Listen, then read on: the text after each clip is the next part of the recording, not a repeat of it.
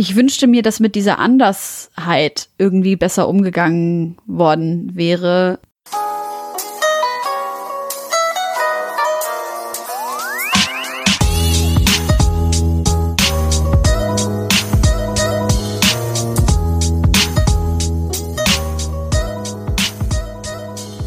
Herzlich willkommen zu einer neuen Folge von Halbe Kartoffel. Mein Name ist Frank und mein heutiger Gast heißt Helene Fares. Yes, hi. Jetzt habe ich beinahe deinen Namen verhunzt, glaube ich. Ja, es war wirklich, ich habe schon gemerkt, Ja. es war kurz davor. Oh, ich weiß auch nicht warum, aber ich habe ein bisschen ein Problem mit dem Helene. Ja, ich finde das tatsächlich sehr eigenartig, aber es ist lustigerweise überall verbreitet, dass die Menschen ein Problem damit haben, den Namen Helene auszusprechen. Sogar mein Vater macht das manchmal falsch. Ja, wirklich, es ist wirklich Da sagt so. Helen, äh, nee, Hel, äh, wie war der Name? Nee, er ist dann immer so, also ich glaube, mein Vater wollte so ein bisschen ähm, europäisch sein, indem er mich dann ähm, halt von dem Helene weggenannt hat zu Helen. Aber dann wurde ich halt mein ganzes Leben lang genannt, genannt. Und irgendwann mal hat er dann gesagt so, nein, meine Tochter ist Helen. Er sagt es dann auch so, Helen. also nicht mal Helen. Oder irgendwie sowas. Also so. Es ist einfach keine Ahnung, aber wir sind uns einig, dass wir uns uneinig sind. Ich sage, ich heiße Helene. Es ist total lustig. Äh, seit ich das äh, mache hier, den Podcast, ist es tatsächlich so, dass ganz viele irgendein Anführungszeichen Problem mit ihrem Namen haben. Ja. Also wirklich jeder hat irgendwie da so und man, der eine spricht so aus, der andere so und dann eigentlich heißt es so. Mein Bruder zum Beispiel heißt ja David. Mhm. Da meine Eltern aber kein Englisch können, sagen die nicht David, sondern haben immer nur David gesagt. David. Deswegen ist er Ja. für mich eigentlich David. Ja. Dann sagen natürlich auch seine Freunde irgendwann David. Aha. Und ja, dann kommt er selber so ein bisschen, was sage ich denn selber Ja. jetzt, ne? So, Aber wie kommt ihr zu, also wieso haben deine Eltern diese sehr europäisch klingenden Namen gewählt? ne, ich habe auch einen koreanischen Namen, Okay. Yujin. Aha. Mein Bruder heißt Yusok. Aha. Seine Freunde haben immer gesagt Yusak. Deswegen hat er, verwendet er den Namen selten. Scheiße, das Okay. ist gemacht. Ich glaube, mein Bruder mag diese Folge besonders gerne, jetzt schon. ähm, Liebe Grüße. genau, liebe Grüße an der Stelle. Witzigerweise, das habe ich vielleicht schon mal erzählt an dieser Stelle, äh, erst vor kurzem mein Vater gefragt überhaupt. Weil ich werde das ja häufig gefragt. Wie soll ich das Frank? Und dann kam ich erst so mit 43 drauf, warte mal, ich frage mal einfach meine Eltern. Ne? Und dann habe ich die gefragt. So geil. Und dann hat meine, ich glaube, die Geschichte habe ich vor kurzem erst erzählt, egal. Weiteres skippen, wenn ihr die schon kennt. Und dann hat meine Mutter gesagt, ich glaube, das war irgendwie der Freund vom Nachbar oder vom Onkel oder so. Ich sage, hä, hä, wieso, ist, warum? Und dann hat mein, mein, mein Vater gesagt, nee, nee, ja, hier, Frank Sinatra, fand ich gut. Jetzt bin ich tatsächlich nach Frank Sinatra benannt. Geil. Oder nach dem Freund vom Nachbarn. Man weiß es nicht. Oder so. Weiß nicht, was Vielleicht ist auch besser die gleiche Stelle. Person, wer weiß. Und äh, was sagen denn hier so äh, amerikanisch-englisch sprechende Menschen? Die sagen dann Helen F- Fairs. Ja, Ferris oder, sowas. Das ist immer komisch. Aber es ist einfach eigentlich genau so, wie die Buchstaben gesprochen werden. Helene Fares. Was mir aufgefallen ist, dass äh, Helen, also es gibt ja Ellen mit Doppel-L Ja, und dann müsste ja eigentlich Helen auch mit Doppel-L geschrieben werden. Wird's aber stimmt. nicht. Stimmt. Das Hast ist irgendwie unlogisch. Okay, Ja, Stelle. also alles unlogisch. Aber was, ich sag dann halt einfach, wie Helene, nur ohne E am Ende. dann sagen aber Leute Helene vielleicht. Ja, genau. Oder, was habe ich auch schon? Helen. Das Oh. finde ich ja die weirdeste Variante. Helen. Ich will ja Vor allem, da haben sich meine Eltern schon so einen Namen rausgesucht, der eigentlich total europäisch Ja. aussieht. Ich werde immer gefragt, so, das ist doch kein Name, der irgendwie arabisch klingt oder sowas. Aber es ist tatsächlich äh, ein arabischer Name, der von dem Wort Helane kommt. Das heißt, meine einzige Tante mütterlicherseits. Und das bedeutet die immer strahlende. oh, und- wie passend. Vielen Dank. ähm, und äh, ja, und das ist die einzige Schwester meines Vaters, die er sehr, sehr liebt. Und dann hat er mich eben nach ihr benannt. Aber die vermeintlich europäische Variante des Namens, aber nope, Nein, didn't work. alle verhunzen den Namen. ja. Also du bist äh, ja Moderatorin, du bist Journalistin, du äh, machst auch einen Podcast, deine Homegirls, bei Spotify gibt's den und du studierst auch noch. Genau, ich habe gestern meine Bachelorarbeit fertig geschrieben. Ehrlich, Yes. aber noch nicht abgegeben. Noch nicht abgegeben. Also so fertig, fertig oder so erste Version fertig? Nee, nee, nee, fertig, fertig. Also mein Freund schreibt, macht gerade so Seiten ans, Seiten äh, Du Nummerierung sitzt jetzt zu Hause, während du schwimmen bist. Schön wär's. Nee, ich habe von Anfang an mit ihm gesprochen, weil ich mit so Formatierungskram tatsächlich echt nicht so gut bin. Und dann habe ich ihn halt gefragt und er ist halt übelst der Pro in solche Sachen. Das kostet den halt keine große Mühe und er freut sich, wenn er mich da unterstützen kann. Und dann hat er gesagt, er macht es. Und dann habe ich wirklich gestern alles fertig gemacht. Das Einzige, was noch fehlt, ist das Deckblatt und die Seitennummerierung und ähm, beim Inhaltsverzeichnis die Zahlen, wo die Seiten, welche Seite und so weiter. Also kein inhaltliches Wort mehr wird mehr verändert. Ja, Darfst du verraten, wie der Titel ja lautet? Ähm, oh, warte mal ganz kurz. Ja, das ist so ein Den Titel- vierseitiger, der, nee, nee, der Titel ist, ja, so ungefähr. Der Titel ist Sozialemotionale Roboter als Unterstützung in der psychiatrischen Pflege, Ansätze zur Erklärung der Wirkweise am Beispiel der Roboterrobbe Paro. Okay, ich Ja. habe nur so ein Achtel Ach verstanden. so, okay, es war ein bisschen schnell. Roboter, ich habe Roboter verstanden. Genau, also es geht darum, ähm, wie sozial-emotionale Roboter, also einfach ganz bestimmte Art von Robotern, in der psychiatrischen Pflege als Unterstützung genutzt werden können. Ja. Interessant. Super interessantes Thema. Wirklich, finde ich auch immer noch interessant. Also die meisten Leute sind ja so done mit ihrem Thema, wenn die die Bachelorarbeit fertig geschrieben haben. Ich bin so, ich will am liebsten noch mehr darüber Noch eine lesen. Bachelorarbeit schreiben. Ja, noch eine Bachelorarbeit Genau. Einfach nur so. Because I can. Genau. Or not. Jetzt sind wir irgendwie abgedriftet. Okay, sorry.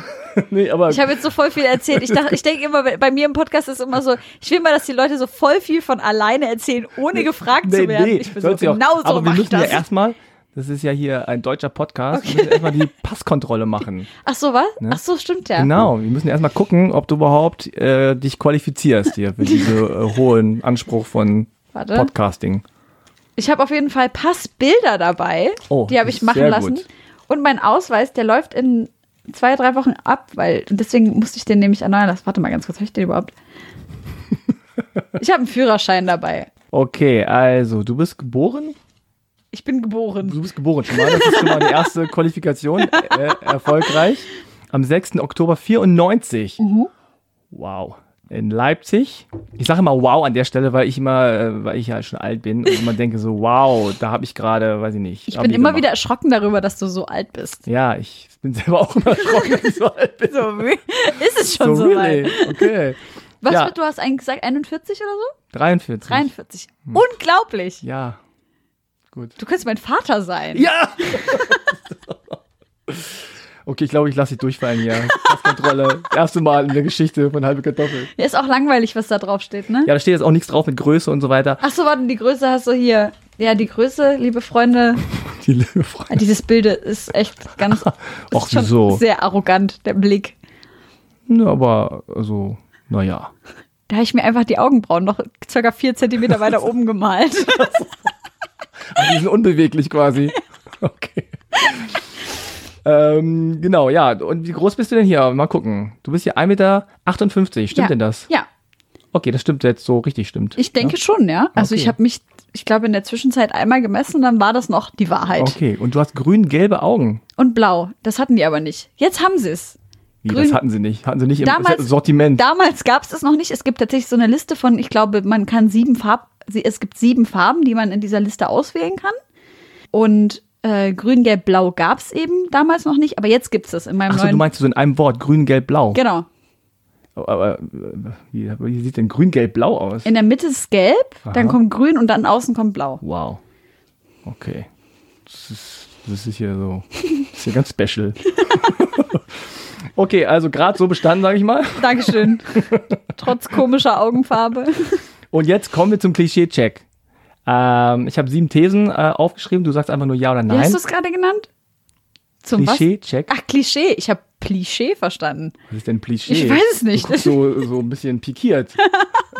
Ich war so, was scheiße. Was ist das für ein Wort? Klischee. Der Klischee-Check. Oh Gott, was checkt der da? Let's go. Let's go.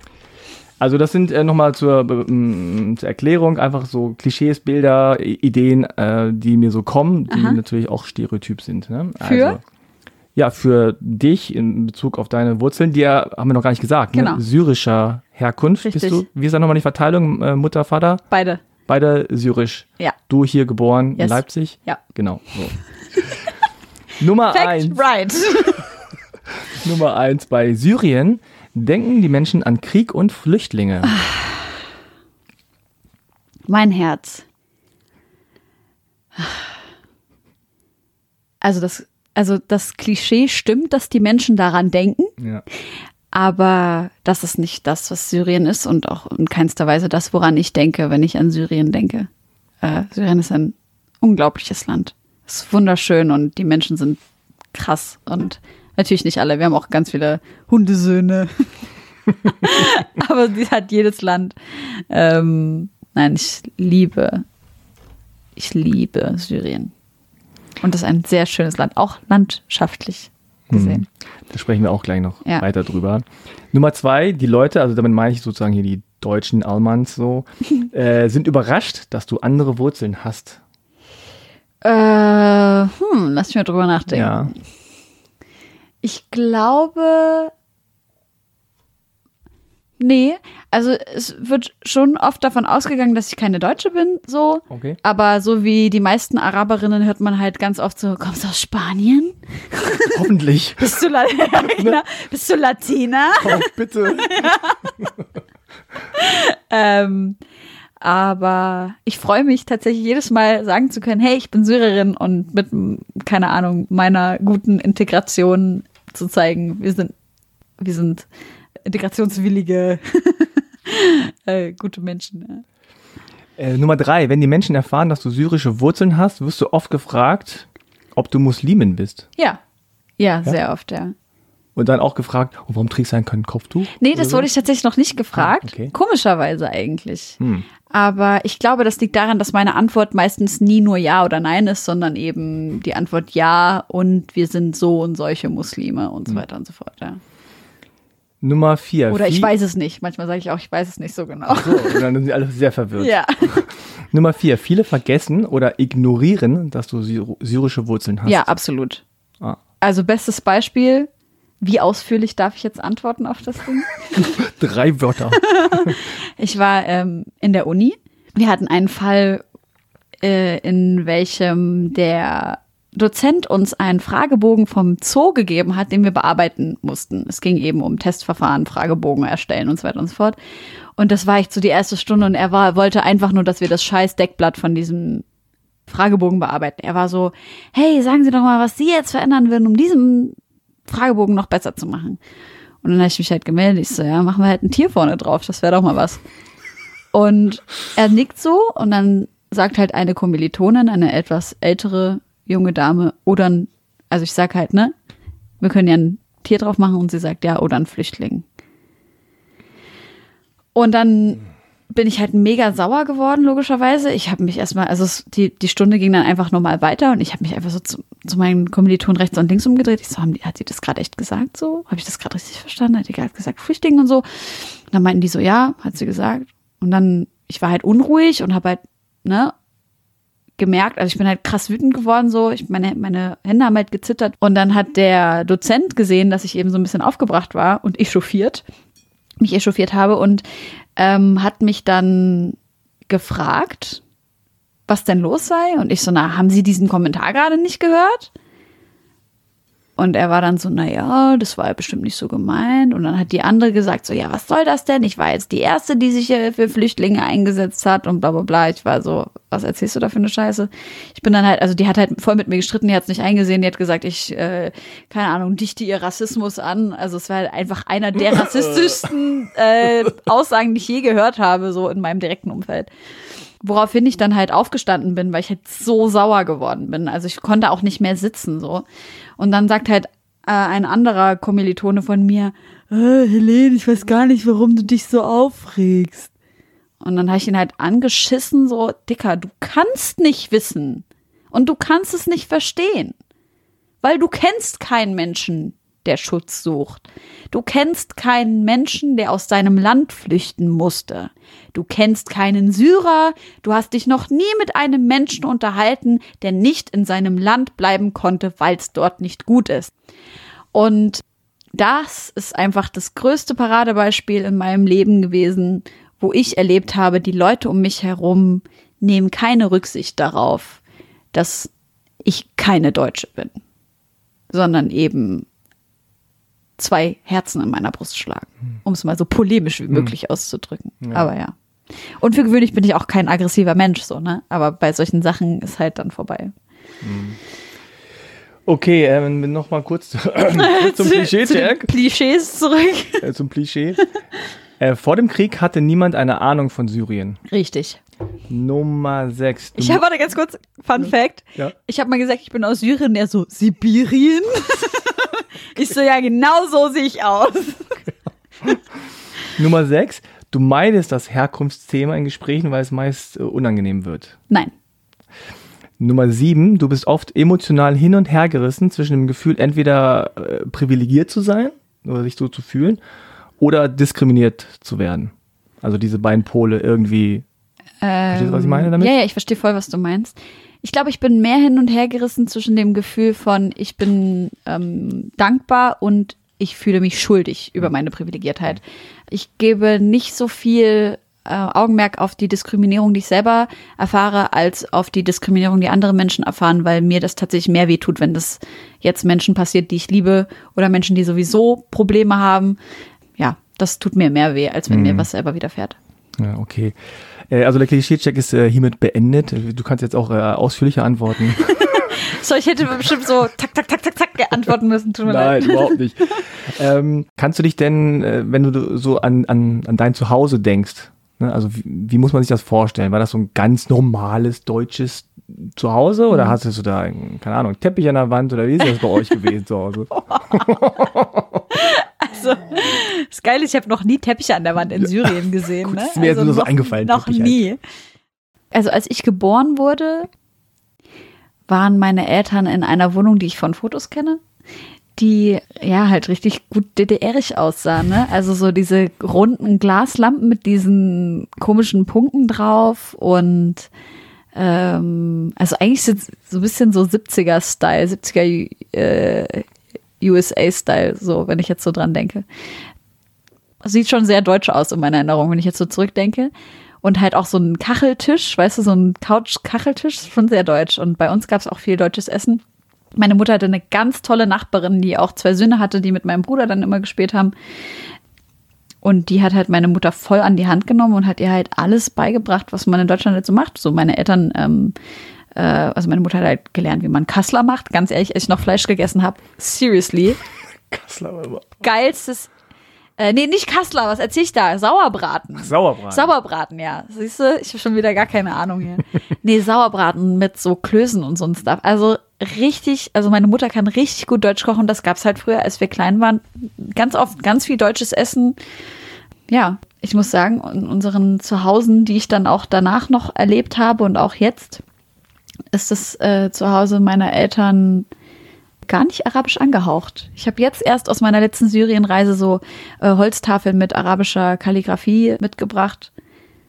Ach doch, jetzt, wo ich so drüber nachdenke, doch im Wohnzimmer meiner Mutter stehen so ein paar kleine Kalligrafie-Sachen aus dem Koran und so, aber jetzt nichts, wo du sagst, so in your face, wenn du reinkommst, merkst du, es ein syrischer Haushalt ist oder sowas. Gar nicht, ne. Und habt ihr Deutsch gesprochen untereinander? Miteinander?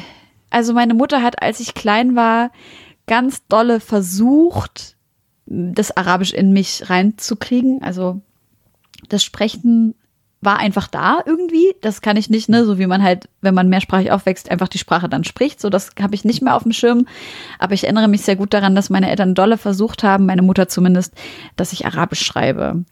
Und das war voll schwer, weil ich halt gleichzeitig von rechts nach links und von links nach rechts schreiben gelernt habe. Und das war wahrscheinlich einfach für meine, für mein sechsjähriges Gehirn, siebenjähriges Gehirn einfach noch zu viel. Und deswegen habe ich eine krasse Abneigung als Kind dagegen entwickelt, wo ich jetzt natürlich überkrassen Hass auf mich habe. Ich kann schon Arabisch schreiben und lesen, aber es ist halt sehr langsam. Also so auf Drittklässler-Niveau mäßig. Aber ich muss wirklich sagen, meine Mutter, mein Vater und ich haben und mein Bruder auch größtenteils Deutsch gesprochen. Umso komischer, dass eigentlich das Arabisch von meinem Bruder und mir äh, immer noch so gut ist. Ja, das ist erstaunlich. Ja, total. Verstehe ich jetzt auch nicht. Ja, ich weiß auch nicht. Aber ich glaube, wenn wir halt unterwegs sind und so, sprechen wir halt meistens Arabisch miteinander, einfach weil es unsere Geheimsprache ist. das ist natürlich immer schön. Meinen Eltern war es sehr wichtig, dass wir uns gut integrieren. Sehr. Und wart ihr denn früher äh, auch öfter mal in Syrien? Ja, Jedes Jahr mindestens, mindestens einmal. Gut, da, dadurch ist natürlich Ja, die Sprache natürlich, ja. irgendwie. Stimmt. Ja. Ja, klar. Voll geil, oder? Ich habe keine Ahnung, woher ich. das sein? Ich weiß es Ich habe noch nie Arabisch geredet. Wieso Aber warte mal, vielleicht liegt es an den Urlauben jedes Jahr. Das könnte sein. ich? Ich finde es immer so lustig, wenn Leute von Urlaub sprechen, wenn es um Heimatreisen geht. Ah. Das finde ich echt interessant. Ähm, wie ist es bei dir? Seid ihr nach Korea geflogen als Kinder? Äh, wir sind damals, also ich kann mich an zwei Reisen erinnern. Mhm. Und einmal war ich fünf, glaube ich. ich. Ich erinnere mich nicht an die Reise, sondern nur an diese Videoaufnahmen. Ja, ja. Es waren noch diese Videoaufnahmen damals, ne, ich bin ein bisschen älter, wo es noch keinen Ton gab und man so, so krisselig so, da so rumläuft. Kennst du schon gar nicht mehr, ne? Die So, hä, wovon bist- redet der? Du bist doch nicht, keine Ahnung, du bist, Doch, bist doch nicht du bist doch nicht 43, doch. Das war aber so. wie du es erzählst, das klingt wie, keine Ahnung, Nachkriegszeit. Knapp, aber, aber solche Filmaufnahmen hatten wir. ja, Und mein Bruder und ich hatten ständig ihm einen Pfand in der Hand oder so und sind da so rumge, Ja. rumgestiefelt. Und dann waren wir 88 da. Und das war eigentlich tragisch, weil 88 war hier die Fußball-EM in Deutschland. Ich war großer Fußballfan. Ah, ja, stimmt. Und die Fußball-EM war in Deutschland. Ich war nicht da, ich war in Korea. Dann war 88 die Olympiade in Korea, aber erst äh, im Herbst, da war ich wieder in Deutschland. nice. Ja. Das war Tragisch. Äh, tra tragisch und traumatisch. und als wir dann da waren, da war richtig schlechte Luft in, in Seoul und äh, das war, wir haben eigentlich nur die ganze Zeit äh, rumgejammert. Mein Bruder ist angeblich so erste, äh, erste Begegnung mit den Verwandten in das Haus gestiefelt. Die hatten nur so eine Wohnung, wo man so vier Zimmer hintereinander hatte. Ja. Und hat gesagt, wo ist mein Zimmer? Oh je. Und dann haben wir ja wirklich so sechs Wochen zu viert äh, auf dem Boden gepennt, ganz Ja. vorne, Ja. quasi in der Küche. Geil. Und mussten, wenn wir aufs Klo wollten, immer durch alle Zimmer durch. Ach du Scheiße. Ja, also auch nachts dann, ne? Wir haben Ja. viel Wassermelone gegessen so. Ja, Und dann immer so dr- dr- Ja. durch alle durch. Ja. Ich erinnere mich noch bei meinem Großvater. Das ist so ein, so ein, das ist irgendwie komisch, ich kann es nicht so richtig beschreiben. Also es gibt zwei Stockwerke, erstmal das Erdgeschoss und dann halt eins drüber. Und das Erdgeschoss ist aber kein geschlossenes Ding, sondern es ist halt offen, das ist eine Terrasse und von, de, von der Terrasse kommst du halt in die Zimmer rein. Da gab's halt drei Zimmer, in einer, in einem Zimmer äh, war die Kuh und in dem anderen Zimmer eine Küche und dann gab's noch Moment, war die Kuh? das, ja, da war eine Kuh. Du sagst das so, als wäre es so ganz selbstverständlich. In dem Einzimmer hat die Kuh gelebt. da Ja, das ist war das Walross. Auf dem Dorf ist normal. Okay, sorry. Das ist in Korea nicht so auf Dörfern, dass bei euch die Kühe in den die Zimmer Kuh wohnen. da in der Küche, nee. Ja, und dann eben noch ein kleines Schlafzimmer und die Treppe hoch waren dann halt die Zimmer, in denen wir geschlafen haben. Da sind auch nochmal drei Zimmer gewesen. Ähm, das ist halt das Haus, das mein Vater gebaut hat, als er noch äh, acht Kinder zu Hause hatte. So. Auf jeden Fall, äh, Großvater, nicht Vater, hab ich gerade Vater gesagt. Auf jeden Fall erinnere ich mich, dass ich ein bisschen Angst hatte mal vor meinem Großvater. Gott hab ihn selig. Und eben morgens, wenn ich früh aufgestanden bin, noch vor meinen Eltern und so, eben mich nicht getraut habe, runter alleine auf die Toilette zu gehen. Und dann hat mir halt meine Mutter so eine kleine Brotbüchse gegeben. damit ich morgens. Und wofür? ja, wofür? Damit ich morgens nicht äh, runter. Verhungere. Nein. Ich verstehe. Okay. Und ähm, ja, da musste ich gerade dran denken, als du deine Pipi-Geschichte erzählt hast, muss ich auch meine Pipi-Geschichte Und, erzählen. aber dann hast du dich ja so drauf gehockt oder? ja, ja, genau, einfach drüber Drüber, gehockt. ja. Okay. Schlimm war es an einem Tag, wo halt noch was, wo ich noch mehr als die Brotbüchse. Ja, erzähl mal. Wie sah das aus? Das war echt mies, weil da musste ich halt doch runter und das war richtig aber nicht so gefreut. Und wenn du so an diese ähm, Fahrten, an diese ja, Ferien, also Urlaub nicht vielleicht, aber diese Ferienaufenthalte Ja. denkst, äh, was, was kommt da so für Bilder oder was ist das für ein Gefühl? Ich denke an meine Tante Helane und wie sie äh, Weizen mit so einem zylinderförmigen Stein auf einem Plattenstein so gestand, gestoßen hat und mich auf ihrem Schoß hatte und mich ich da mitmachen durfte. Ich denke an meine Lieblingscousine, die zehn Jahre älter ist als ich und die mich immer überall hin mitgenommen hat. Ich durfte immer mit ihr in die Uni gehen und äh, ich durfte immer mit den Großen rumhängen und ich erinnere mich natürlich an viel krasses Essen. Ich erinnere mich, also meine Mutter hat sechs Schwestern. Ich erinnere mich an viel Liebe. Also egal, an welche Tür ich geklopft habe, ich habe Liebe gekriegt. Überall. Ja, ich glaube, das ist so der Tenor von den Erinnerungen, die ich an Syrien habe. Hm. Und du warst ja quasi dann immer in den Sommerferien da. Genau. Und kannst du dich daran erinnern, äh, Kinder sind ja manchmal auch ein bisschen, ich sag mal, undankbar. Die sagen, oh, schon wieder Syrien äh, und ich will aber nach Mallorca. Oder war es Nee. eher so, Ich, Das- das- es war einfach selbstverständlich. Genau. Also ich habe ehrlicherweise nie darüber nachgedacht, dass es auch die Möglichkeit gibt, dass wir irgendwo anders hinfahren. Ähm, das ist mir erst so mit 15 bewusst geworden, als wir dann tatsächlich mal nach Spanien gefahren sind. Das war dann aber auch. Nee. Ich glaube, das war das Jahr, in dem die Unruhen waren. Oder begonnen haben, besser gesagt. Äh, ja, da bin ich das erste Mal nach Spanien mit meinen Eltern und ich war so, wow, there's a whole nother world out there. aha, das ist Urlaub. Ja, und genau, deswegen finde ich es jetzt auch lustig, an Urlaub zu denken, wenn, wenn ich von Syrien spreche, weil das ist halt nie Urlaub. Du kannst halt gar nicht chillen, Nee. wenn du bei so einer großen, also ich habe ja väterlicherseits, ich glaube, sechs Onkels, eine Tante und mütterlicherseits sechs Tanten und zwei Onkels gehabt und das ist einfach so viel. Du kannst gar nicht chillen. Gar nicht. Ja, ja. Und wie war das so in der Schule? Hast du ähm, ja das so nach außen getragen? Hast gesagt, ja, hier bin ich syrischer Herkunft. War das ein Thema? Haben Leute das irgendwie angesprochen oder war das überhaupt gar nicht? Äh, ich hätte mir Präsent. total gewünscht, wenn das integriert worden wäre, ähm, auch von den Lehrern. Ja, Also jetzt im Nachhinein oder auch damals schon? nee, jetzt nur im Nachhinein. Also Mhm. damals habe ich ehrlicherweise gar nicht gecheckt, dass nicht jeder zwei Identitäten hat. So, ich habe halt immer gemerkt, ich bin irgendwie anders und das belastet mich total, Okay. weil ich eben auch natürlich durch Erziehung eine ganz andere Mentalität habe als die meiner Mitschüler. Ich wünschte mir, dass mit dieser Andersheit irgendwie besser umgegangen worden wäre. Ich bin eben auch ein viel lauterer Mensch gewesen als all meine Mitschüler. Und ich wünschte mir, dass, oder ich hätte mir gewünscht, dass ähm, meine Lehrer das irgendwie ein bisschen embracen in irgendeiner Art und Weise oder mir Tools geben, wie ich damit zurechtkomme. Also in meinem einen Zeugnis steht zum Beispiel, versuch doch mal die Aufgaben, die du in der Freiarbeit bekommst, erstmal alleine zu lösen und nicht gleich mit deinen Freunden. Und das ist aber eben ne, genau mein Prinzip so. Ich habe da was und wir sind, sitzen hier alle zusammen. Na klar rede ich mit allen über alles. Also ist ja logisch. Auch so eine Klassenarbeit. So, hey, let's Nee, nee, nee, together. I wish. Nee, also jetzt wirklich so dieses, ne, im Unterricht eine Aufgabe kriegen. Weil das ist ja die Ressource, die mir gegeben wurde, dass ich umgeben bin von Menschen, die es vielleicht besser wissen als ich. Warum soll ich damit nicht machen, was ich. Aber warst du denn eine gute Schülerin? Also Ja. jetzt von den Noten her. Ja, ja, ja. Ja, ne? Ja. Okay, und hast du ähm, gedacht, damals schon diese Andersartigkeit, das ist ja auch so, ein- nur so ein Gefühl, ne? man kann Ja, das ja. ja. in dem Alter noch gar nicht so richtig ähm, festmachen oder Voll. sagen so, ha, selbstreflektierend, deswegen, deswegen, deswegen, ach so, und okay, dann löse ich das so. Sondern es ist einfach nur so ein Gefühl, was man hat. Mhm.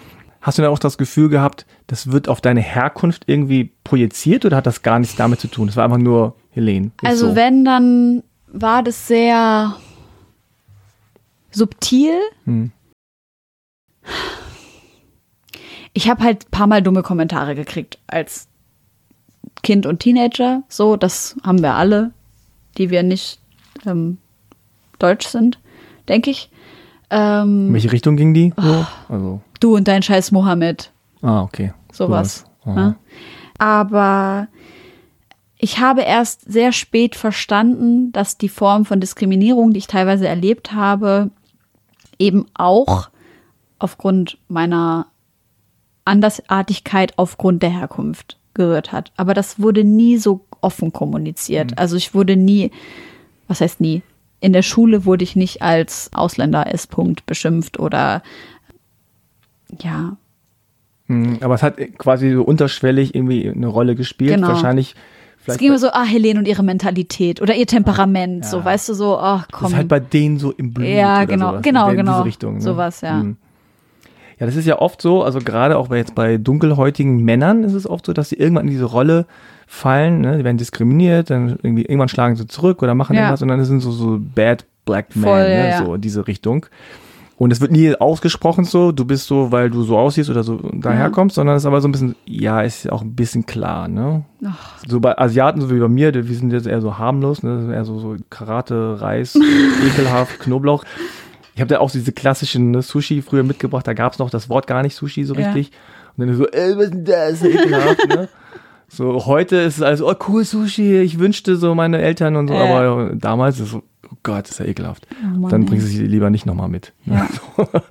Aber das ist ja auch das Ding bei Schule, da wird ja irgendwie verlangt oder erwartet, dass man so, so mitschwimmt ne? und keinen Ärger macht. So. Ja. Und ich stelle mir so vor, ähm, dass du halt irgendwie so, ja, nicht so gegen den Strom, aber du hast irgendwie dann. Ich bin halt voll rebellisch gewesen Genau. immer. Ich habe halt immer dieses, also ne, Lehrer erzählen natürlich auch teilweise Scheiß und machen, erzählen irgendwas Paradoxes, geben Regeln und brechen sie dann selber und so weiter und so fort.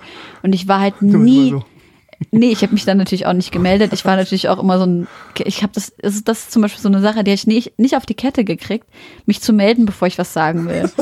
Das war für mich so anstrengend, das zurück, zurückzuhalten, was ich da gerade im Kopf habe. Natürlich jetzt nicht, wenn der Lehrer eine Frage gestellt hat und dann, äh, natürlich habe ich mich da gemeldet, aber jetzt beispielsweise so, du machst jetzt irgendwas total Blödes und ich denke, meine Fresse, du bist voll, das ist voll ungerecht, was du da sagst, oder du verschreibst dich an der Tafel, natürlich rufe ich dann kurz rein. So. Aber ich habe immer meine Meinung gesagt, auch den Lehrern. Das war mir wirklich voll egal, das jetzt ein Lehrer war oder ein Mitschüler. Ich fand es auch immer unfair, dass die Lehrer uns duzen und wir sie siezen müssen. So, warum? Warum muss ich vor dir mehr Respekt haben als du vor mir? Es ist nicht die Definition von Siezen und Duzen, dass man, ähm, dass man in einer Institution, wo man keine, pri kein privates Verhältnis hat, ein ungleiches Ansprechen hat. So, ähm, das habe ich natürlich in jungen Jahren noch nicht so ausdrücken können. So, ich so mit drei. Entschuldigen Sie bitte. Entschuldigen Sie bitte. Also, Alles lustig, apropos drei. Meine Mutter hat mir erzählt, dass meine Kindergärtnerin sie an einem Tag total sauer angerufen hat, weil ich habe irgendwas bisschen Gemeines zu ihr gesagt. Und dann hat die Kindergärtnerin zu mir gesagt, ich war drei. Helene, das kannst du nicht sagen, das ist nicht okay. Und ich habe zu ihr gesagt, das war Sarkasmus.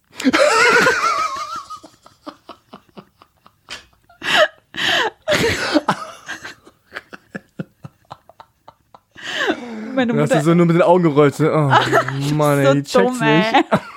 Meine Mutter liebt es, diese Story zu erzählen. Aber, und das Ding ist, ich glaube, das liegt ein bisschen daran, dass ich voll viel zugehört habe, wenn meine Mutter mit ihren Freundinnen telefoniert hat und ich dann aber auch verstanden habe, was Sarkasmus ist und so. Also, du warst schon äh, in, den Augen der Lehrer so ein bisschen aufmüpfig, ne? Voll. Das ist immer so. Äh, Ich glaube, die meisten Lehrer haben mich nicht gemocht. Ich kann das auch verstehen, wenn wenn man dann so, mh, ja, dann so, so Jugendliche hat, die dann einfach mal so, nee, Moment, warum, warum, Ja, ja, ne? Und voll. äh, finde ich nicht und so. Und, äh, äh, und gleichzeitig, jetzt so aus, aus meiner Perspektive, wir sagen, es ist total super, Ja, weil voll. du wirklich alles in Frage gestellt hast. Ja. Und auch so dieses Melden und so ist eigentlich total hohl, ne? Also Ja. gerade in so einer, wenn so eine Diskussion äh, stattfindet, dann ist das auch Quatsch, ja. So, Genau. klar, man braucht da irgendwie so ein bisschen Disziplinarmaßnahmen, damit nicht alle durcheinander reden und so, aber Mhm.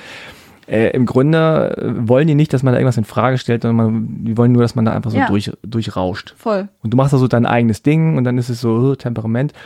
und eigentlich ist ja so, dass man so als Jugendlicher gerne so sein möchte wie die anderen. Ja, oder dass man irgendwie so nicht auffallen möchte. Hat Mhm. dir das, also fandst du das doof oder fandst du das gut, sozusagen so im Mittelpunkt zu stehen oder irgendwie anders zu sein oder auch ein bisschen cooler zu Ich sein? glaube, oder? würde ich oder wäre ich im Mittelpunkt gewesen aufgrund von guten Sachen, dann hätte ich das bestimmt nicht so schlecht gefunden, wie dass ich im Mittelpunkt stand für schlechte Dinge. Hm. Aber da musste ich gerade dran denken, als du ähm, von Afrodeutschen gesprochen hast.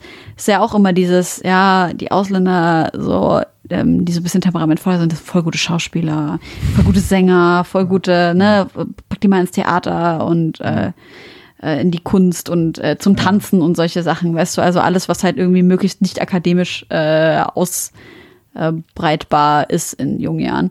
Ach, das war bei mir schon auch krass. Also gut, meine Eltern haben das natürlich auch vorher unterstützt, weil ich das auch unbedingt wollte so. Ich habe mein halbes Leben in Kinderchören verbracht und in der Oper gesungen und äh, Opernausbildung und äh, im Theater gespielt und ähm, also wirklich, ich habe jeden Scheiß, der mit Kunst zu tun hatte, mitgenommen und immer gemacht und dafür stand ich dann halt im Mittelpunkt und das habe ich sehr genossen. Also das fand ich super, wobei ich dann wiederum im Mittelpunkt dafür stand. Also egal wie ich es gemacht habe, es war irgendwie nicht so geil. Also ich muss echt sagen, nicht mal für eine Million Euro will ich wieder unter 18 sein. Ah, okay. Nicht mal für zwei. Hm. Ich habe es gehasst, zur Schule zu gehen. Das war die schlimmste Institution, in die man mich hätte stecken können.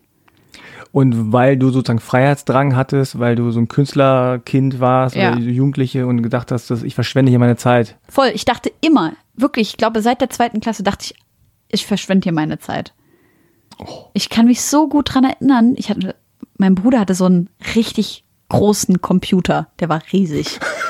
ähm, und ich kann mich erinnern, wie ich in der dritten Klasse so wütend von der Schule gekommen bin und auf diesem Computer so tagebuchmäßig reingeschrieben habe, wie schlimm ich die Schule finde, wie schlimm ich meine Lehrer finde, wie ich das alles unfair finde, dass andere Kinder präferiert werden, weil die süß sind oder lieb und nicht widersprechen und so. Ich kann mich echt noch echt sehr, sehr gut dran erinnern. Und ich träume bis heute davon. Ich träume bis ja. heute von Grundschule und jungen Jahren im Gymnasium und so. Und wie war das so äh, sozial? Also hattest du da auch Freunde oder Leute, die ähnlich gedacht haben wie du? Hm. Also ähm, es gab leider keine anderen, Achtung, Selbstbezeichnung, Kennex in der Schule. Es gab, hm. ich glaube, ein Mädel, die war halt zwei, drei Jahre älter. Wir hatten einfach wenig miteinander zu tun.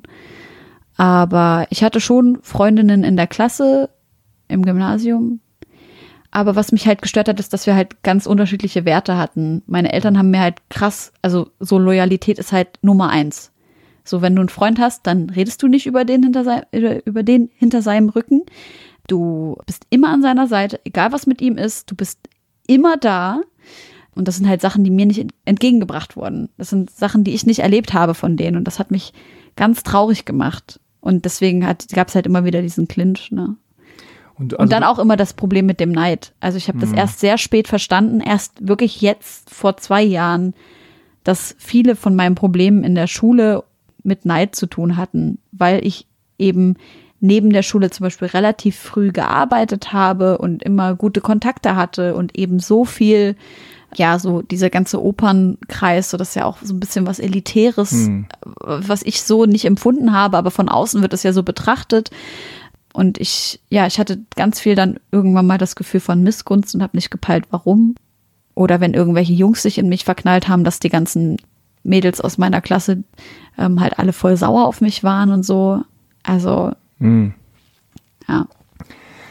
Waren denn deine Eltern äh, selber auch so künstlerisch? Meine Eltern haben, als sie jung waren, beide gesungen auch. Mein Bruder ist übrigens auch Sänger. Imad Super. Liebe Leute, guckt auf Instagram. Hm. und aber die, haben, aber die, haben, die haben das nicht beruflich. Nee. Ja. Nee. Hm. Und das hast du gesagt, du warst ja so in diesen Opernkreisen, du hast mhm. auch gesungen und so Theater. Und irgendwann fing das ja aber auch relativ früh schon an bei dir mit, mit Hip-Hop. Mhm. Äh, und, und, und, Moderation und so. Wie, wie kam da denn der Switch? Also das ist ja auch zwei sehr unterschiedliche ja. Welten. Also ich glaube, dadurch, dass ich eben in der ähm, in meinem sozialen Leben nicht so diese Kontakte hatte, die mir diese Sachen oder dieses Gefühl von verstanden werden geben, habe ich das ähm, äh, durch meinen Bruder, der im Gospelchor gesungen hat, eben in Gospel gefunden erstmal. Ne? Es war mir zwar fern, dass die ganze Zeit über Jesus gesungen wird, so, aber diese Beziehung und Liebe zu Gott ähm, habe ich natürlich total verstanden und habe mich deswegen halt krass in Gospel verliebt. Also es war wirklich, wirklich krass krasse, krasse große Liebe bis heute. Und dann habe ich irgendwann mal den Film Sister Act geguckt, Sister Act 2, nachdem ich den Film Sister Act 1 gesehen habe und mir dachte, oh mein Gott, ich will auch eine Show Queen werden. ähm, äh, Sister Act 2 gesehen und dann Lauren Hill entdeckt und dann von Lauren Hill oder durch Lauren Hill von Gospel zu Hip-Hop. Dann habe ich halt voll viel Hip-Hop gehört, habe irgendwann mal einen sehr guten Dude äh, kennengelernt als Teenager, der in meiner Umgebung gewohnt hat. Der war auch so komisch wie ich. Und dann haben wir ganz oft einfach nur, weißt du, so mit zehn Zentimeter Abstand zwischen uns auf der Couch gesessen und halt irgendwelche Hip-Hop-Platten, deutsche Hip-Hop-Platten gehört und so. Also ganz altes Zeug, so Hass und Hoden und so ein Spaß. und ja, und dann wurde die Liebe zu Hip-Hop immer größer und vor allem von afroamerikanischem Ami-Rap habe ich mich natürlich sehr äh, angenommen gefühlt durch diese verbalisierte Frustration und ja, auch ein bisschen durch dieses Enttäuschtsein, auch das Aggressive. Das sind alles Sachen, die mich irgendwie abgeholt haben. Wie bin ich zur Moderation gekommen?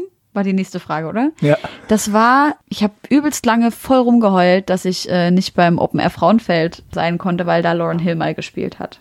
Also eigentlich kann man sagen, Lauren Hill ist äh, auf jeden Fall die Initiatorin meines äh, Lebenslaufes. Neben meiner Mutter und meinem Vater. Und die hat da eben gespielt, ich weiß nicht, bestimmt so zwei Jahre, bevor ich dann das erste Mal da hingehen konnte. Und ich habe halt voll geheult. Und seitdem habe ich halt voll darauf geachtet, was geht auf dem Frauenfeld so. Und dann gab es mal so einen Contest, einen Rap-Contest, wo man einen Song einreichen konnte. Ende vom Lied war, dass das übelst, also was ich da gerappt habe, mega viele Likes bekommen hat und dieser Manager vom Frauenfeld sich dann bei mir gemeldet hat und dann gefragt hat, ob ich nicht Bock hätte, irgendwas fürs Frauenfeld zu machen und ich mit fünf Freundinnen anreisen kann, wenn ich will, so, weißt du, Frauenfeld-Tickets kosten so 300 Euro, Mhm. so diese VIP-Dings und 350. Auf jeden Fall ähm, habe ich gesagt, nee, ich mache keine Vlogs, ich bin Moderatorin, so, weißt du, mit 17. Oh, Ich okay. habe noch nie moderiert. Ich habe mal das Wetter in so einem äh, Straßenbahnfernsehen moderiert, aber nicht wirklich irgendwas. Ich so, nee, nee, ich bin Moderatorin. Er so, okay, na dann lass mal kennenlernen und so. Dann war ich da und dann haben wir uns kennengelernt. Dann haben die mir eine Kamera vor die Nase gestellt und gesagt, ja, mach doch einfach mal irgendwas. Und dann habe ich irgend, mir irgendeinen Scheiß ausgedacht mit den Leuten auf dem Zeltplatz, irgendeinen Müll gelabert. Das fanden die voll geil und haben die gesagt, okay, du bist ab nächstem Jahr die Moderatorin vom Open Air Frauenfeld. Und dann ist der Rest so passiert. Hattest du denn auch. Ähm, Jetzt hast du dir Wasser eingegossen und gar nicht getrunken. Irgendwas hab ich vergessen. Ich habe ich hab dir übrigens äh, was mitgebracht. Was hast du mir mitgebracht? Du hast mal in einer ähm, Folge von Halbe Kartoffel erzählt, Ja. dass du noch nie Kardamom gegessen hast. Habe ich das? Ja, Echt? das hast du in der Folge mit äh, Frau Barbori erzählt. ah, Ähm, und deswegen habe ich dir ein bisschen Kardamom ach, mitgebracht. das ist ja lieb. in meiner kleinen Tickertüte. Das Und- muss ich jetzt essen? Ja, du musst eins essen. Ich esse auch eins, weil das ist wirklich voll geil. Das ist das übrigens das einzige gute Mittel gegen Knoblauch. Mundgeruch. Das einzige, was tatsächlich Danke. funktioniert. Lutsch es ein bisschen, dann wird's weich, dann kommen die Kerne raus, die kannst du dann zerbeißen und diese Schale kannst du dann wieder ausspucken. Ganz Oh, oh, ehrlich, eigentlich muss ich das immer mit mir Und Wie rumschleppen. soll ich jetzt reden? Na, hä, du kannst das doch in die, in die Wange. Guck mal, ich kann doch auch reden. Stimmt. Ja, du, bist ja, du bist schon geschult mit Ka im Kardamom essen. Ich mache das gerade zum ersten Mal. Ich weiß gar nicht, was, was ich jetzt da essen soll von den Dingen, die da im Mund sind. Erzähl mir einfach Ach, dann noch. mal. Mm. Mm. Guter Geruch. Ja, ne? Schmeckt Okay, ich lasse es jetzt einfach mal irgendwie. Ja. Ich wollte was ganz anderes sagen. Was anderes fragen. Und zwar, Hip-Hop hat ja für viele, die sich dann irgendwann in Hip-Hop verlieben, ja, so diesen auch sozialen Aspekt, dass man irgendwie sich angenommen fühlt, dass man irgendwie das Gefühl hat, so Gemeinschaft. das, genau, das ist, das ist mein, das ist meine äh, Gemeinschaft, so. Auch wenn die in Amerika leben, auch wenn die anders aussehen und ein anderes Leben haben, aber irgendwie ist da was Underground-mäßiges, so, so wir gegen die anderen. ist halt die Stimme der Marginalisierten irgendwie, ne? Genau, so wollte ich es eigentlich sagen, aber du hast es schön ausgedrückt. Kardamom war im Ich finde, Weg. dass du das auch sehr schön gesagt hast. Auf jeden Fall, jetzt stelle ich mir natürlich vor, dass du dann da hinkommst und dann die ganzen Dudes und Frauen siehst und die da Hip-Hop machen und rappen und DJen und Breakdancen und so. Und das Gefühl hast so, wow, jetzt bin ich angekommen, das ist so meine Welt. War das so? Ja. Also, ich habe als Teenager natürlich immer gemerkt, okay, ich habe nicht die Hautfarbe der Initiatoren des Hip-Hop. Das hat mich ähm, bisschen betroffen gemacht, weil ich einfach eine Form von Zugehörigkeit fühlen wollte. Du sollst es lutschen. Ich dachte, wir müssen was rausnehmen jetzt wieder. Das sollst du auch aus, aber das kannst du auch zu Ende lutschen. Das so. musst du jetzt irgendwo, Ja, mal lutschi weiter. das kannst du jetzt auch rauslegen. Jetzt ist es sinnlos. Das andere zerbeiße ich jetzt, oder wie? Genau. Du könntest so ein ASMR-Ding machen. Du bist ganz nah ans Mikrofon dran. Mm, Kardamom-Schmatzer. Jetzt habe ich Faden verloren. Ach so, ja, genau. Ja, das, also, weißt du, man fühlt sich zugehörig, aber man merkt, okay, du bist nicht ganz zugehörig. Erstens, du bist nicht vor Ort. Ich bin nicht in den USA. Ähm, und zweitens, ich habe eine andere Hautfarbe. Das war für mich schon ein Prozess, so zu peilen, okay, wie kann ich jetzt damit umgehen, dass die Menschen, zu denen ich mich irgendwie, auch wenn die mich nicht zu sich dazu zählen, ich mich zu denen dazu zähle, zu der Hip-Hop-Community, weißt du, wie sollst du auch eine Zwölfjährige zu irgendwas dazu zählen, so. Ähm, aber ich habe mich trotzdem so angekommen gefühlt. Ich hatte ja auch so einen Moment, mh, als ich dann gemerkt habe, so, okay, ich sehe nicht aus wie die. Mhm. Und da gab es diesen Song von Ice Cube, Black Korea. Mhm. Und äh, in dem Song geht es eigentlich nur darum, dass er irgendwie über Koreaner ablästert. Oh. Ja, also diese typische Situation, die Koreaner haben so einen, so einen Laden, dann kommen ein paar dunkelhäutige Menschen rein, Afro-Americans, und dann sagen die irgendwie so, äh, du klaust bestimmt, geh, hau ab und so. Und also er, das ist ein rassistischer Song, einfach komplett. Ist ein rassistischer Song oder ein Song über Rassismus? Nee, nee, ist ein rassistischer Okay. Song. Ja, scheiße. Also er lästert einfach nur die ganze Zeit über Koreaner ab. Ich glaube, den Song gibt's aber auch gar nicht mehr so. Ich glaube, er hat sich später auch distanziert davon und so Ja. weiter. Aber das war so ein Moment, wo ich dachte so, äh, warte mal, Mm. ich dachte, ich gehöre zu euch. Shit, was ist da los? Und dann gab's diese LA Riots und so. Ja. Das war vor deiner Zeit. Und dann, hm, das schießen da irgendwie Koreaner mit Gewehren auf die äh, Afroamerikaner. Warte Ja. mal, auf welcher Seite bin ich jetzt? Ja, das ist voll schwierig. Ähm, wie bist du dann damit klargekommen? Was hast du dann entschieden? Weiß ich gar nicht mehr so richtig. Ich habe einfach weitergehört. ja, Ice Cube habe ich tatsächlich ein bisschen äh, gemieden. Gemieden. Ja, habe ich gedacht so, ah, der vielleicht nicht so unbedingt. voll. Äh, und ja, dann fing das natürlich an, dass man einfach auch mal so ein bisschen in die Texte reinhört, Ja. genauer. Dass man unterscheidet, ah, der ist cool, der ist nicht cool. Ja. Und ähm, ja, dann gab es natürlich auch irgendwann, äh, ja, sagen wir so, Asian American Ja. Rapper und so und auch Blumio. Weiße. Blumio, genau. Edgar Wasser, der ist Ja. auch später. Aber klar, du, es ist erstmal so, also da fängst du an zu überlegen und du siehst dann tatsächlich im wahrsten Sinne des Wortes fast, dass es nicht schwarz-weiß ist. Ne? Ja. Dass nicht alles cool ist und nicht, dass es alles nicht cool, sondern du guckst dann ein bisschen so, wie positionierst du dich selber damit. Und Ja. man kann ja auch was nehmen und das äh, es hat sich auch entwickelt. Hip-Hop war ja eine sehr frühe, junge Kultur. Insofern auch war da immer noch sehr eben, jung, ja. genau, es ist nicht alles fertig gewesen und nicht alles gleich cool. Aber das ist interessant, weil ich habe natürlich als äh, olle Feministin ähm, natürlich auch meine Probleme mit Hip-Hop. Aber man kann sich ja so ein bisschen so seine Beeren picken. Ja. Ich meine, das, das wollte ich gerade sagen. Also du hast dann dieses Gefühl gehabt, so, äh, das ist meine Musik, das sind meine Leute, das ist irgendwie auch so ein Mindset, der mir gefällt und der ähnlich ist. Die Sprache der Marginalisierten und wir rotten in Anführungszeichen uns ein bisschen so zusammen und äh, sind dann so eine Gemeinschaft. Und dann passiert natürlich innerhalb dieser Gemeinschaft und Hip-Hop ist ja ähm, manchmal zu Recht, aber auch, äh, auch manchmal auch zu Unrecht verschrien. Ja. Ne? Und äh, da gibt's dann halt Dinge, also gerade so Frauen gegenüber, Schwulen gegenüber, Andersdenkenden gegenüber, auch Dinge, die, die nicht so cool sind. Mhm. Und das ist anscheinend dann bei dir auch irgendwann mehr geworden. Oder? Ja, also die Aufmerksamkeit darauf natürlich habe ich irgendwann mal gepeilt. Äh, warte mal kurz. Das ist ja irgendwie scheiße, was er da gerade erzählt. Was ich auch teilweise mitgerappt habe, weißt du, wenn ich äh, Hm. äh, als Teenager mit 14 in die Clubs gegangen bin und gemerkt habe, warte mal kurz, äh, äh, das ist voll schlimm, was der da gerade erzählt. So, ich will gar nicht, dass mir das jemals passiert, so solche Sachen. Aber dann habe ich mich halt einfach, habe ich mich halt einfach ordentlich damit auseinandergesetzt und ge gepeilt und gecheckt, wer macht welche Texte, was für Songs höre ich halt noch. Genauso, also ich meine, jetzt stelle ich mir diese Frage natürlich nicht mehr, weil das einfach ein Automatismus geworden ist. So, wenn du halt von einem Song, also zum Beispiel ähm, Summer Jam und Casey Rebel haben so einen Track zusammen, der heißt Erdbeerwoche, wo die halt über die Periode der Frau äh, sprechen und äh, es gibt so einen Satz, Bitch, du hast mein Herz gebrochen, denn bei unserem ersten Date hattest du die Herzbeerwo Her Erdbeerwoche, Erdbeerwoche so rum.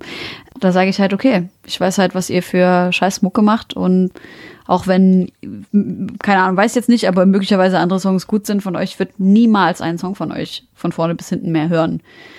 Und liebe Leute, die ihr jetzt diesen Podcast hört, hört nicht diesen Song. Also gebt ihm jetzt nicht diesen Klick. Bitte vertraut auf meine Meinung, dass es ein ekelhaft sexistischer Song ist. Guckt vielleicht den Text nach, dann kriegen die wenigstens keine GEMA-Kohle.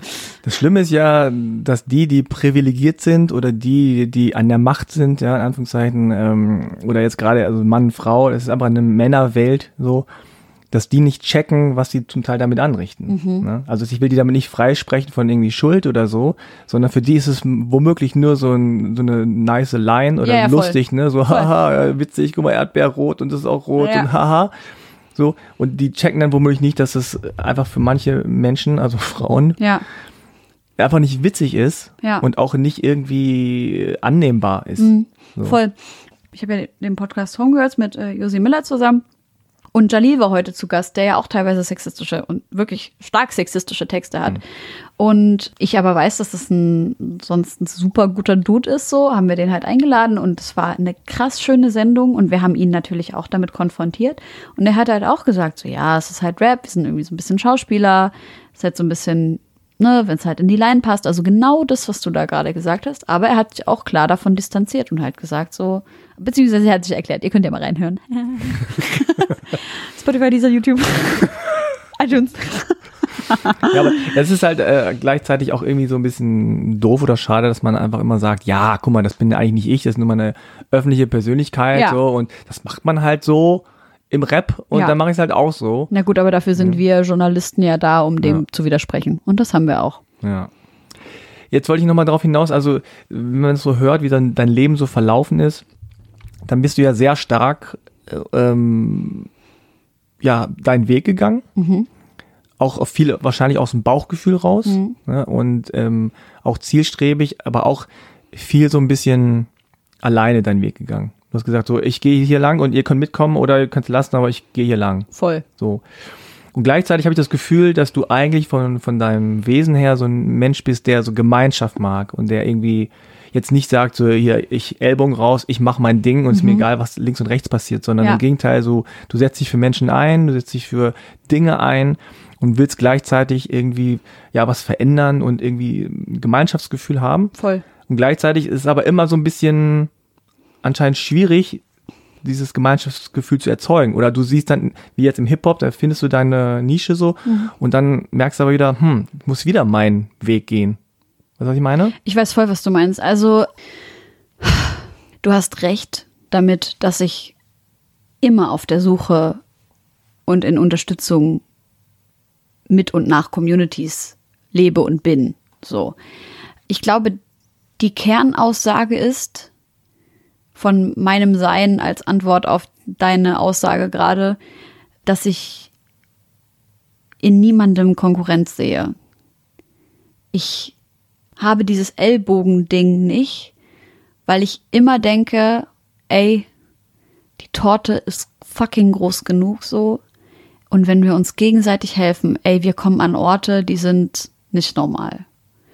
Ich komme auch nur sehr schwer damit zurecht, wenn jemand, den ich mag, ja sagt, dass er das, was ich tue, scheiße findet. Deswegen kann ich jetzt auch nicht sagen, so ich bin meinen Weg alleine gegangen, ohne Rücksicht auf Verluste, so dass das nicht so gewesen.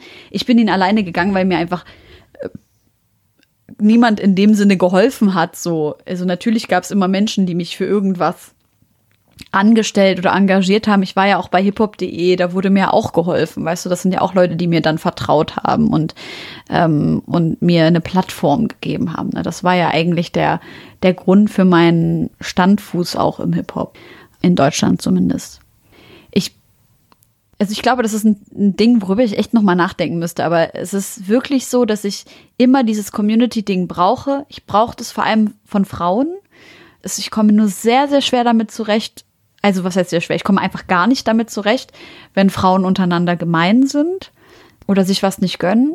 Das ist mir passiert vor, ich weiß nicht, zwei Jahren vielleicht. Und das hängt mir bis heute nach. Also mit dieser einen Person und ähm, macht mich sehr traurig und ich merke, dass ich damit einfach nicht zurechtkomme weil ich mir denke, es wäre so viel schöner, wenn wir gemeinsam an einem Strang ziehen würden und jeder die Hand des anderen wäscht, denn zwei Hände waschen das Gesicht. Hm. Jetzt empfinde ich das so, dass du halt an vielen Ecken so Issues hast, mhm. ne? mit, mit Dingen, wie sie laufen mhm. und die nicht so akzeptieren möchtest. Also ja. gerade wenn man dann auch dein Instagram Account äh, verfolgt und die Stories und so, da bist du oft so, dass du da reinsprichst und das nicht nur so, hey, ich habe hier gerade irgendwie Himbeer mit Jod gegessen. Also ich habe das Gefühl, du bist jetzt äh, oft so, dass du irgendwie denkst, ah, da, das muss raus. Ne? So. Du, du, hast was in dir und es muss raus. Ja, und ja. Ähm, auch wenn es unbequem ist für andere Menschen Voll. oder unbequem für dich selbst. Es ist immer unbequem für mich. Immer. Ausnahmslos. Ähm, es ist immer nicht schön, über irgendwas zu sprechen oder sprechen zu müssen. Ne? Und gleichzeitig hast du ja so ein, so ein Selbstbewusstsein, ne? Auch wenn, wenn der vom Frauenfeld anruft und sagt, hier bitte nicht, und du sagst nicht, ja, geil, sondern sagst du, nee, ich bin Moderatorin. Ne? Wait Also, a minute. Moment mal. ich bin doch keine Bloggerin. Ja, also, weißt du, Mhm. woher das kommt? Ja, also dieser Geschäftssinn, ich würde das zweite, was du da gerade gesagt hast, auf den Geschäftssinn Ah, einfach okay, äh, Geschäftssinn. ähm, schieben. Ich habe einen krass ausgeprägten Geschäftssinn. Hm. Ich glaube, das habe ich einfach, ich weiß nicht, ob das genetisch ist. Ja, ich glaube, das habe ich von meinem Vater so ein bisschen mitgekriegt. Also ich bin schon sehr geschäftstüchtig so und fleißig. Aber auch Gerechtigkeitssinn. Genau, ne? und das also ist von eben ich weiß, was das- ich wert bin genau. und das will ich nicht äh, unter Wert verkaufen. So. Auch. Genau, und dieser Gerechtigkeitssinn ist aber auch das Erste, was du gesagt hast. Also ich kann halt nicht mit dem Privileg, welches ich habe, ruhig leben, wenn ich nicht dieses Privileg nutze, um Ungerechtigkeit anzusprechen und ähm, Lösungsvorschläge zu bieten, wie diese Ungerechtigkeit aufzulösen wäre. Mein Problem ist, das Problem, was in den meisten Menschen Unmachtsgefühl auslöst, weil man gegen die meisten Probleme in der Welt einfach nichts tun kann. Jetzt warst du ja kürzlich in Syrien. Ja, Und ähm, ja, wie war das für dich? Also ich war halt zehn Jahre nicht da davor. Das war sehr schlimm für mich, weil ich natürlich meine Familie unglaublich vermisst habe und ich das Gefühl hatte, ich habe irgendwie meine Kindheit verloren. Als wir dann wieder da waren, war irgendwie alles so, als hätte sich nichts verändert, aber ich sehe es auf einmal alles aus erwachsenen Augen. Ich sehe die Menschen kritisch. Mir werden Dinge erzählt, die ich vielleicht gar nicht wissen wollte. Dinge über Leid, die man einem Kind nicht erzählt. Ähm ich habe starke Korruption gesehen, das war sehr schlimm. Das hat mich krass, krass fertig gemacht. Ich hatte eine unangenehme Situation mit jemandem, der unglaublich korrupt ist, der uns helfen musste, weil wir eben Schwierigkeiten hatten. Der dann eben aus seiner Machtposition heraus sehr diskreditierend mit äh, meiner Familie umgegangen ist. Das hat mich, also das hat mich wirklich so krass beschäftigt, dass ich, ähm, was heißt beschäftigt, das hat mich, das hat mich einfach erschlagen. Ich habe einfach mich die ganze Nacht lang übergeben müssen, deswegen. Ja, auf der anderen Seite, ich meine, meine Familie halt wieder gesehen und diese echt nicht messbare Liebe, dieses Menschen wieder neu kennenlernen, Kinder, die, als ich ähm, halt das letzte Mal da war, geboren wurden, sehen, wie sie jetzt groß sind und aber auch merken, ja, deren Eltern haben halt den Kindern alles über mich erzählt und die Kinder, weißt du, sitzt halt jetzt so ein 10-, 11-jähriger Junge vor mir, der mich halt übelst krass umarmt, obwohl ich den noch nie gesehen habe. Und er so, Mama hat mir alles erzählt und gesagt, dass du so toll bist und so weiter und so fort. Also meine Tante eben. Die übertreibt doch ein bisschen, aber. also ja, ganz viel Liebe, aber halt auf der anderen Seite auch natürlich ein Land mit Menschen, die gerade zehn Jahre Krieg hinter sich haben, die auch gerade noch keine wirkliche Aussicht auf Ende haben, die Tag für Tag und Nacht für Nacht Kampfjets über sich hören. Ja.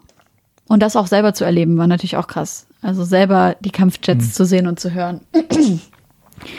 ähm, in der einen Nacht wurde ich geweckt von Explosionen, was eigentlich bei uns in der Gegend nicht üblich ist. Und habe mich halt echt, ich habe mich halt so krass erschreckt. Ich wusste einfach nicht, was ich machen soll. Das waren vier Explosionen in der ersten Nacht. Dann bin ich rübergegangen zu meiner Cousine, ähm, die im gleichen Haus geschlafen hat und habe sie halt geweckt und ich so, ja, was war das und so. Und sie so, ja, das ist irgendwie bei dem Militärflughafen in der Nähe, die haben halt irgendwie, äh, nee, Quatsch, äh, von der Marine, sind das irgendwelche Proben, Probedings im Meer oder was auch immer. Dachte ich auch, oh mein Gott, die armen Fische. das ist auch mein Problem, ich bin ein bisschen zu sensibel, glaube ich. Dann bin ich schlafen gegangen in der nächsten Nacht. Äh, am nächsten Morgen habe ich erfahren, dass es eben keine Marineproben waren, sondern Drohnen, die von der ISIS zu dem Militärflughafen, der gleich in der Nähe ist, äh, geschickt wurden und die wurden dann halt abgeschossen. Das waren so Spionagedrohnen. Das musst du dir halt mal reinziehen. Weißt du, was für eine komische Realität ist das, in dem du sowas lebst? Und in der nächsten Nacht waren es zehn Explosionen, die gleichen Geräusche. Deswegen war ich dann so, ach, whatever. weißt du? Also alleine dieses innerhalb von der einen auf die andere Nacht sich an sowas gewöhnen. Was ist das für ein kranker Prozess so? Naja, also ich kann diese Erfahrung eigentlich nicht wirklich zusammenfassen. Äh, Im nächsten Schritt war ich dann irgendwie auf dem Dorf, wo meine Mutter aufgewachsen ist und bin halt irgendwie in das Haus meiner Großeltern gewandert, weil wir woanders geschlafen haben und bin halt auf dem Weg zehn Leuten begegnet, die, als ich nur meinen Nachnamen gesagt haben, keine Ahnung, 20 Minuten mit mir geredet und mich geküsst haben und gesagt haben, ja, ich kannte deinen Großvater und das war ein ganz toller und gerechter Mann und äh, ich weiß noch, als du klein warst, so nach dem Motto, weißt du, einfach mhm. irgendwelche random Leute auf der Straße mhm. im Dorf halt und so viel Liebe, aber es ist halt, es ist halt einfach gerade echt größtenteils traurig. Mhm. Wie war das Gefühl, als du da in Syrien aus dem Flugzeug gestiegen bist? Kam da, also war das schon irgendwie. Ach so, wir was? sind im Libanon aus dem Flugzeug gestiegen, ah. weil leider keine Flugzeuge hm, mehr okay. nach Syrien fliegen. Dann sind wir mit dem Auto über die Grenze nach Syrien und dann, als ich aus, aus dem Auto ausgestiegen bin ins, und meine Tante uns so entgegengerannt ist aus ihrem Haus, boah, hab ich geheult. Das war krass. Ja. Es ist halt, als würdest du auf einmal in einen Traum zurückkehren. Und also deine Erinnerung, wo du da in dieser Wohnung geschlafen hast, fühlt sich bestimmt jetzt auch irgendwie an wie ein Traum, oder? Ja, ja. Und jetzt stell dir vor, du gehst einfach morgen in diesen Traum zurück. Ja. Es ist ja, wir fliegen ja auch im Oktober nach Korea. Mit deinen Kindern? Boah. Nach 16 Jahren. Krass. Hm. Ist natürlich eine ganz andere Story, also kein Krieg und so. Ja. Aber ja, ich kann das sehr gut nachvollziehen, also was das Emotionale angeht, mhm. dass du irgendwie äh, random people begegnest und irgendwie denkst so, hä, wer seid ihr? Und die gucken dich an und sind so voll fasziniert ja, ja. und ich liebe dich. Ja, und einfach nur so, wow. Und ja. du denkst, du, und du spürst ja, in dem Sinne nichts. Ein bisschen gekleckert im Wasser. Mhm. Ist nur Wasser. Ja, oder ja, einfach Verwandte, Bekannte und, und auch so, äh, ja, Gerüche vielleicht oder so Bilder Absolut. kommen wieder, eine Erinnerung. Also wahrscheinlich bist, hast du die ganze Zeit nur emotional so alles. Ja, ich war so emotional. Ey, ja. Ich habe bestimmt jeden Tag geheult. Es war einfach, es war einfach krass. Aber wie gesagt, ich bin auch ein bisschen sensibel. ja, und dann kommt man aber wieder und dann ist man wieder in diesem Leben hier, ja. In dieser äh, Realität und denkt sich so. Was mache ich hier eigentlich? Ja, es ja, ja, ich dachte mir danach auch so, ey, was kämpfe ich denn hier für einen feministischen Kampf, bitte? So, bitte. Also, wenn die Leute in Syrien, die Frauen in Syrien oder äh, Homosexuelle oder Pansexuelle oder was auch immer Sexuelle die gleichen Rechte hätten, wie sie sie hier in Deutschland haben, das wäre so schön.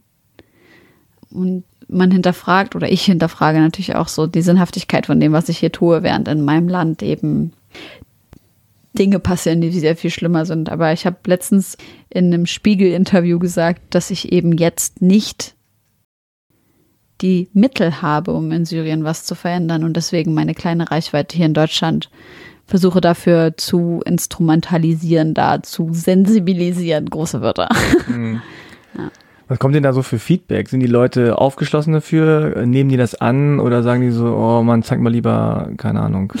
Meinst du auf Instagram oder was? Ja, dein Joghurt oder so. Nee, ich habe echt krasse Follower. So, ich, also ich krieg sehr, sehr, sehr, sehr, sehr viele Nachrichten von vor allem Frauen, die sagen, ey, vielen Dank, dass du mich endlich zu diesem, oder nicht endlich, dass du mich zu diesem Punkt gebracht hast, dass ich verstehe, was meine Privilegien sind, dass ich versuche, sensibel damit umzugehen. Also ich habe wirklich, also auch so Nachrichten bekommen, so mit, ich habe vorher nie darüber nachgedacht, aber es ist so, es liegt so auf der Hand, dass ich Platz machen muss, weißt du, für weniger Privilegierte. Es ist, ja, also ich kriege wirklich ganz tolle Nachrichten. Ich bin krass gerührt. Ich krieg so oft so krasse Nachrichten, wo ich mir denke, Alter, ich könnte heulen. Ja.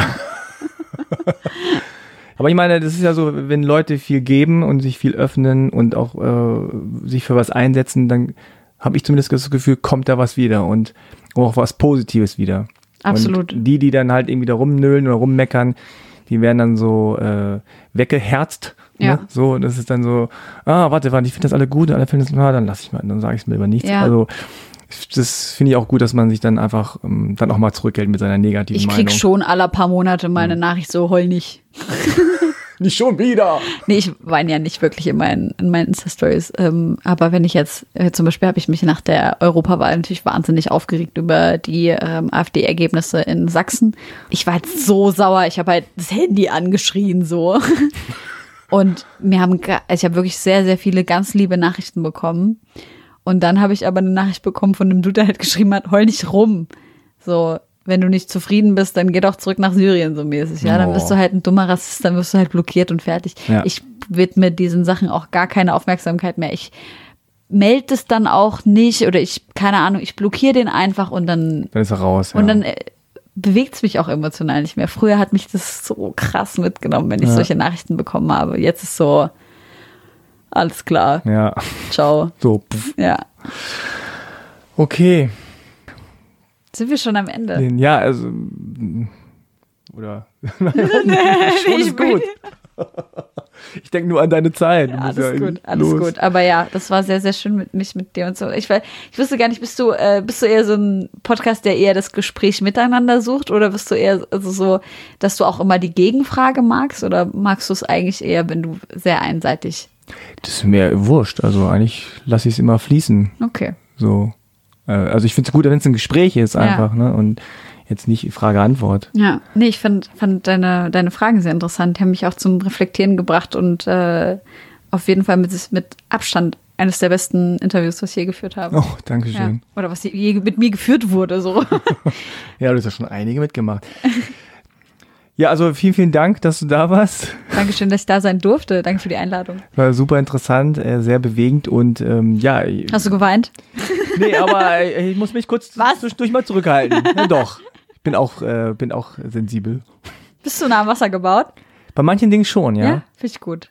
Aber witzigerweise nicht so, gar nicht so sehr bei traurigen Sachen, sondern bei rührenden Sachen. Was, wenn mich Sachen so rühren. Ah, okay. Weißt also, du? also wenn, du jetzt, zum Beispiel sagst, ja, dann kam ich irgendwie dahin und dann äh, lief meine äh, Tante mir entgegen, so, das rührt mich dann. Dann Okay. nicht so, ah, okay, warte mal, jetzt, ja, was ist denn hier mit dem Kabel los?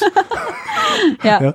Oder wenn, ganz schlimm ist in so Filmen, so amerikanischen Filmen, wenn dann so alle aufstehen und so Standing Ovations Ja, ja, ja, oder so. Scheiße, jetzt kommen die mich wieder.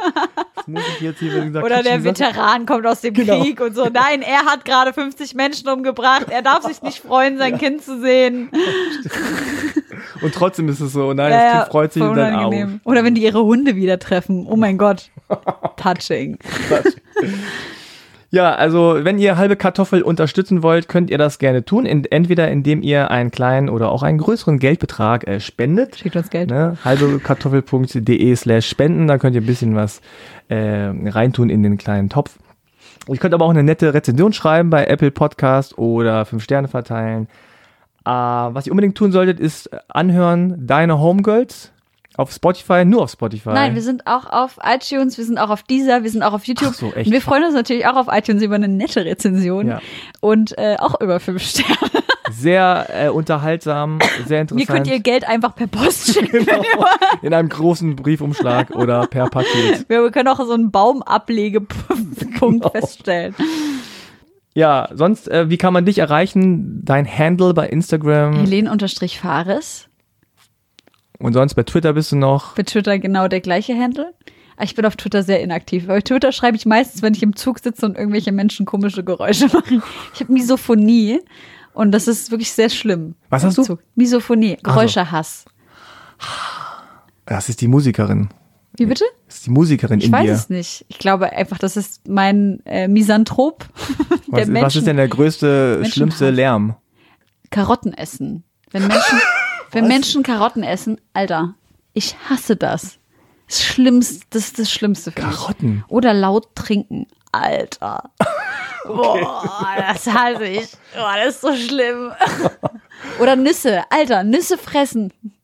Ich könnte jetzt stundenlang so weitermachen. Ich glaube, du sollst vielleicht nicht mehr Zug fahren. Ja, ich Zumindest- fahre ich fahr mittlerweile echt leider viel mehr Zug, als ich wollen würde. Aber ey, die Umwelt will einfach nicht, dass ich Auto fahre. Okay. So. Aber weißt du, was ich mag? Slime-Geräusche. Kennst du so Slime? Ja, ja, ja. Dein Kind, deine Tochter mag Nee, das zum bestimmt. Glück nicht. Nicht? Nee, habe ich, also noch nicht. Hast du ihr noch nie so ein Slime geschenkt? Nee, es kam schon mal so leise auf, aber ich dachte so, nee, also, das kommt dir nicht ins Haus. Warum? Das ist voll Na, das ist geil. überhaupt nicht geil. Ich habe drei Slimes zu Hause, die sind mega. gutes Geräusch. mag das Geräusch gutes nicht. Komischer Ausstieg aus dem Podcast. ich weiß nicht, ob ich das Super. verwende. Leute, Alles klar, dann vielen, vielen Dank, Helene, dass du da warst. War sehr schön. danke, dass ich hier sein durfte. alles Gute für dich. Äh, Dank ich finde es super, also ich finde es eh super, was du alles machst. Vielen Dank. Hört euch das an, guckt euch das an. Danke. Alles Vielen klar. Dank, dass ich da sein durfte. Danke, mach's gut. Ciao.